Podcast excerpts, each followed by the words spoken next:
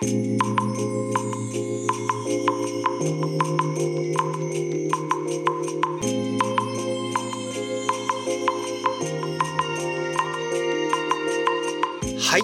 おはようございます。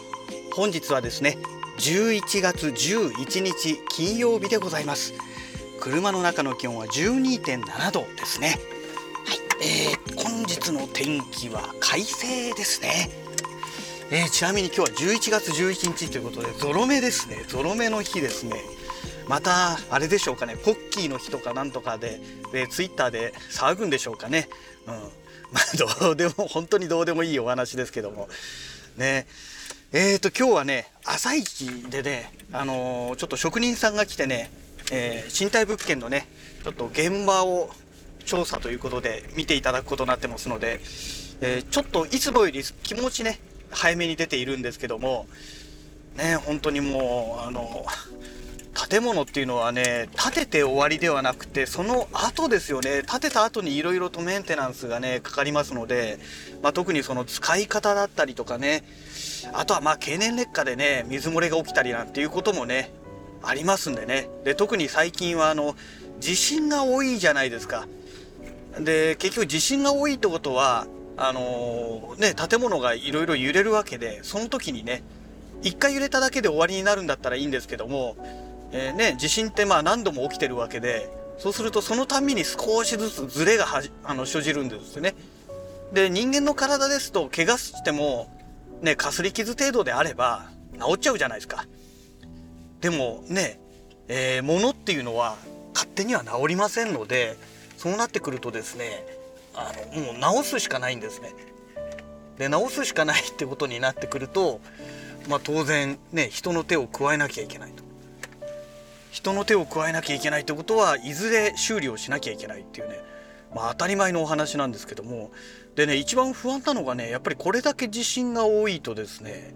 まあ建物にもね相当なねダメージが来てるはずなんですよでそういったダメージがね蓄積されているはず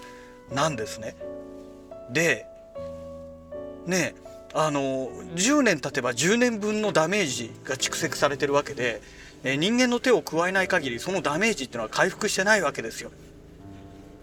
だからね実際ねあの、今の耐震基準で作られてるわけですけどもじゃあそれだけの性能を保持しているのかって考えた時にいや結構微妙じゃないのかなっていう。でね柱とか梁も含めてね経年劣化で年々ね、えー、強度はね少しずつですけど弱っていくわけじゃないですか。でそこへ雨漏りとかね、えー、発生することによってさらに部材が劇的に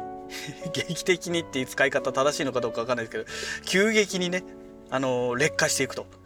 いう状況がね考えられますのでねえだからちょっとこの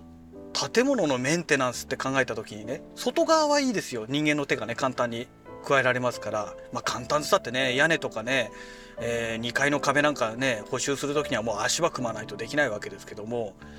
ね、ただ壁の内側をね直せって言ってもねましてや柱とか梁をね交換するなんてわけにはいかないわけですから。なかなかねこれはね簡単にはできる簡単にはできないっていうかもうそうなったら建て替えって話ですよね。でよくねあのー、アメリカの中古住宅と日本の中中古住宅の大きな違いとしてよく言われるのがあのアメリカのね中古住宅っていうのは、えー、ね価値がどんどん上がっていくと。でその理由っていうのはもともとの所有者がどんどん手を加えて便利な状態になってるとより良い住宅になっていってるから付加価値がプラスされてるとそういう考え方なんですけども日本の場合はねそうじゃなくて時間の経過とともに部材が劣化していくんだから、え価値はどんどん下がっていくと。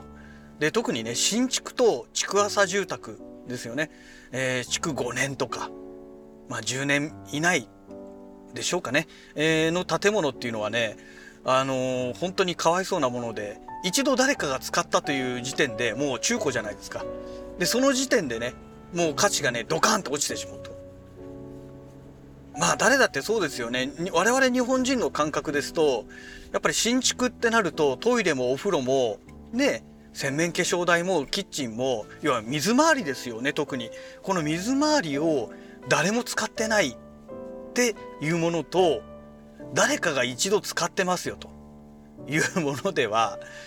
もうその何て言うんでしょうかね価値観っていうんでしょうかね。もうガラッと変わりますよね。一度人が使ったってなればねやっぱりあまり気分のいいものじゃないじゃないですか。ねでもそれが誰も使ってないってなるともうそれは新品だよねっていう話になりますからねじゃあ要は分かりやすいと人の他人のね手垢がついてないよってことになりますんで、まあ、気持ちよく使えると。だからその辺がこのアメリカと日本のね、まあ、大きな考え方の違いなんじゃないのかなと思うんですよね。うん、ねだから日本の住宅中古住宅の価値を上げようなんていうねことを言われる方いらっしゃるんですけども、えそれはね永遠に不可能なんじゃないのかなっていうね私は思うんですよ。要はそのね誰かが使ったということに対する違和感っていうのをこの日本人の中から、え消し消し去ることができない限りはもうね中古住宅の価値を上げるっていうのはもうよっぽどなことじゃないと無理なんじゃないかっていうね。まあ要するにもう立地がものすごくいいとかね。でも売り物が周りに何もないとかね。その唯一そこしかないですよっていう条件が加わらない限り。まあその不動産のそのね特にこの建物の価値っていうのは上がらないですよね。でそれにしたってですよあの唯一ここしか売り物がないよって言っても建物の価値が上がるわけじゃなくて土地の価値が上がってるからトータル的に価値が上がってるだけであって別に建物の価値が上がったわけではないんですよね。だからやっぱり日本の場合はねこのなんだろう誰かが触った使ったというこの他人の手垢がついてるというねものに対するその違和感というかねあの嫌悪感っていうんでしょうかね。この感覚をもう文化として日本人の文化としても身に染みついているものですからこれを消し去らないことにはもう絶対的にこの日本の中古住宅っていうのはねえー、この特に建物の価値というのはね、まあ、上がることはないんじゃないのかなと、まあ、私は思うわけですよ。うん、ね。だからあとはもうどうするのって言ったらもうやっぱりねあの建物も一応不動産って言われてますけども動産として扱うしかないんじゃないのかなって個人的には思うんですよね。まあ実際不動産取引においてこの建物上物についてはね、まあ、一応不動産として扱ってますけどももう消耗品という感覚でね扱われてますよね。だって木造で築20年超えてくると建物価値は限りなくゼロに近づいてくるわけですよ。ねもうこれ消耗品でしょって言わざるを得ないよねっていうね。うん、ただ消耗品って言ってしまうとね価値がなくなってきちゃいますから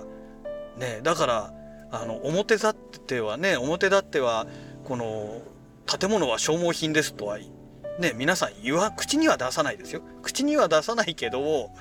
でももう内心皆さんねもう建物は消耗品ですっていうね暗黙の了解みたいな感じでね、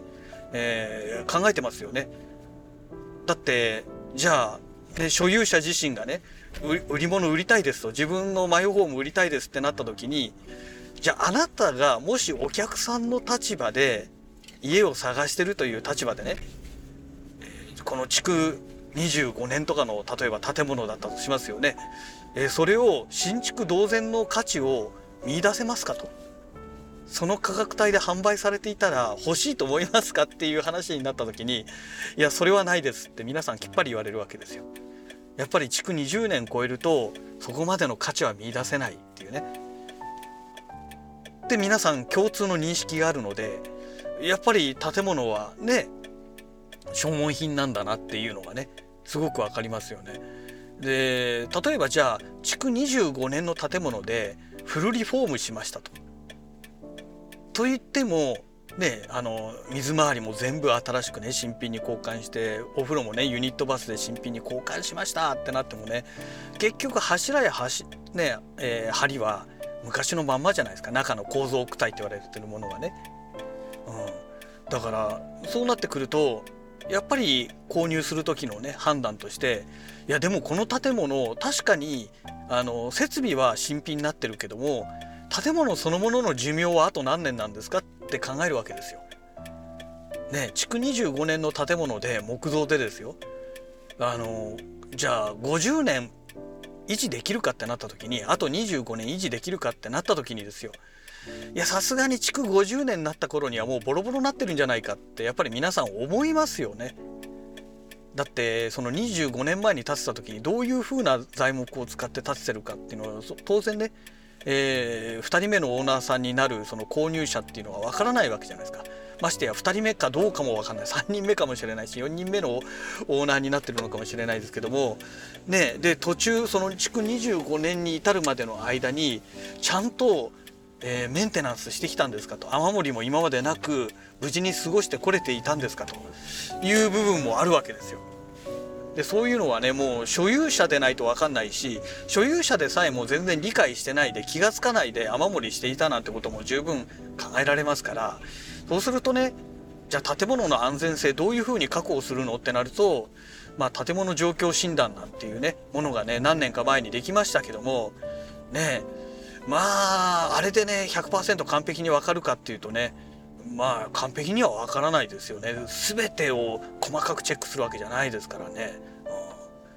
うん、ね。まああの人間ドックに行ってあのね体の検査を受けてみたけども何ともありませんでしたなんて3ヶ月後とか半年後にね、えー、がんが発覚しました。末期ですみたいなね。まあそれと同じようなもんですよ。100%全ての細胞をね検査するわけじゃないじゃないですか人間ドックって。ねだからそれと一緒でね建物の状況診断なんかもね100%全ての場所をね全部チェックしてるわけじゃないんで、ね、細かくねループに使ってね見てるわけでもないですしねだからまあ本当にね日本のこの中古住宅というものはねまあまず価値が上がることは到底ありえないだろうなと。ましてや昔と比べてねこれだけ強烈な雨が降るようになってくるとなおさらなおさらですよね。うん、だからまあなんだろうなもう建物はやっぱりね、えー、消耗品というね捉え方をね今後もしていかなきゃいけない。